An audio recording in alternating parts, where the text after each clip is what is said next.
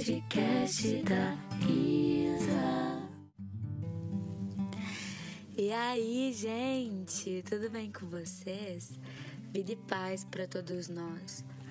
O assunto do nosso primeiro podcast vai ser Somos maiores que nossas inseguranças. E para a gente começar, senta, deita, pega papel e caneta, abre o seu bloco de notas para a gente tirar o melhor de tudo aqui, beleza? Vamos lá. Meu nome é Isadora Poliana Mendes e a história já começa por aqui. Por quê? Porque nome é identidade, é a sua digital. E não existe ninguém no mundo inteiro com a mesma digital que você. Não existe ninguém nesse universo todo que vai traçar os mesmos passos que você. Desde muito nova, assim, sei lá, desde os meus primeiros anos escolares, eu sempre lutei muito para atingir boas notas, para ser a melhor aluna da classe.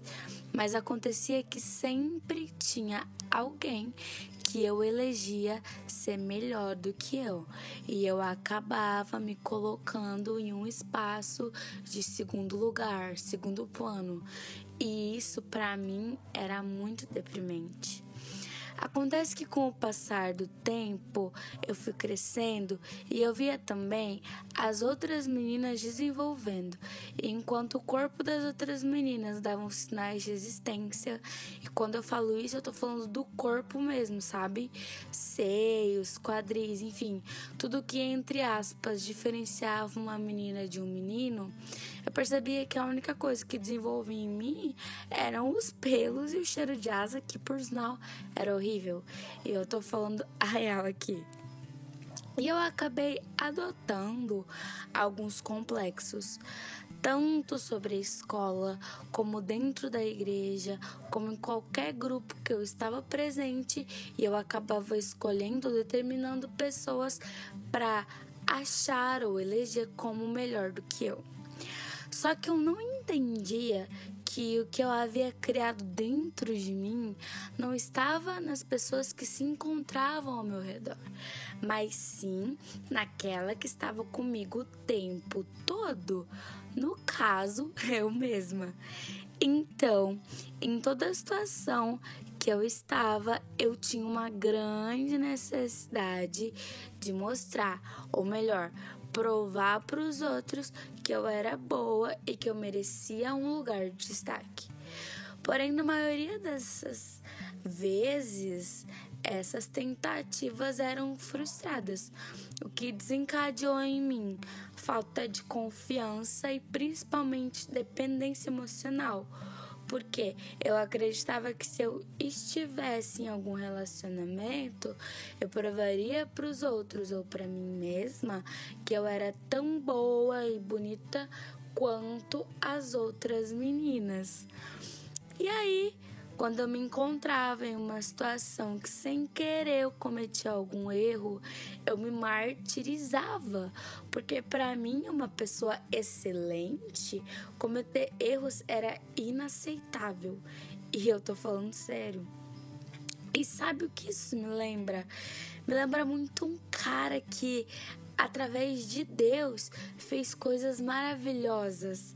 Esse cara é o Moisés, libertador de Israel, libertou é, Israel do Egito. Quando Deus falou com ele é, e disse o que ele queria realizar através de Moisés, a insegurança dele falou tão alto que ele apresentou para Deus muitas desculpas como a sua dificuldade de fala e o medo de não ser compreendido. Porém, o que Deus realizou com a vida dele, gente, mudou gerações. O que eu e você precisamos entender é que com Deus, com Jesus, com o Espírito Santo e com as pessoas que nós temos ao nosso redor, nossos discipuladores, nós podemos, sim, Nós podemos, mas nós precisamos ter um coração moldável, aceitarmos ser ajudados, porque às vezes nós criamos uma cápsula protetora tão forte com os nossos traumas, as nossas crenças, que a gente tem medo de ser auxiliado a sair dela e enxergar o grande propósito de Deus na nossa vida.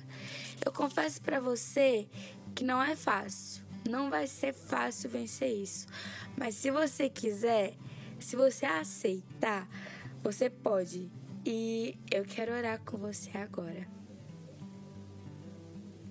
Jesus, eu peço que identidades venham a ser firmadas em você. Que toda insegurança vá embora em teu nome, Jesus.